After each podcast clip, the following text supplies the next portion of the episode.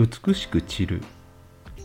来週末関東地方は桜の開花宣言が出そうです。テレビでまだ入社したてのアナウンサーが言っている。私が彼女ぐらいの年齢の時に桜が咲こうが散ろうがさほど自分の人生には影響はなかった。きっとあなたも私くらいの年齢になればわかるわよ。届くはずもないのにまるで会話でもしているかのように話していた自分に気がついて何をしてるんだかとため息をついた。それでも何も予定の入っていないカレンダーに桜と一文字だけ書いた。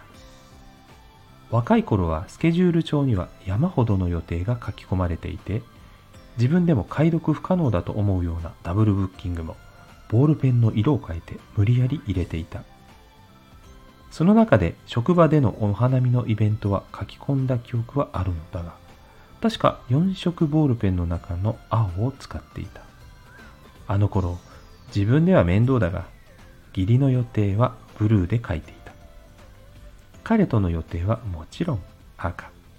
そして友人との約束は緑色。私の中で桜の花が咲こうが散ろうが自分にはどうでもよいことだった。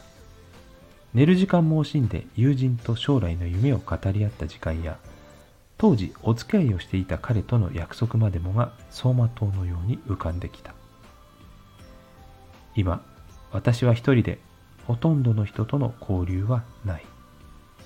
桜の花が散り始めてやがて葉桜になる。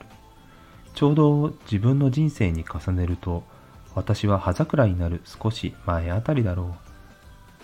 振り返ると人生は桜と重なる。つぼみをつけた頃からたくさんの期待と希望を一心に受けて咲かせた満開の花は見事だとたくさんの人の心をつかむ。そしてあっという間に花は散ってしまう。美しいと人の目を引くのは短時間だったのだと知るのは散る少し前だった。でも桜の花は誇らしげに散っていく。桜の花が散ってしまったと涙する人はいない？なぜなら人の記憶に残るのはあの満開の桜だけだから。それでいい。それがいい。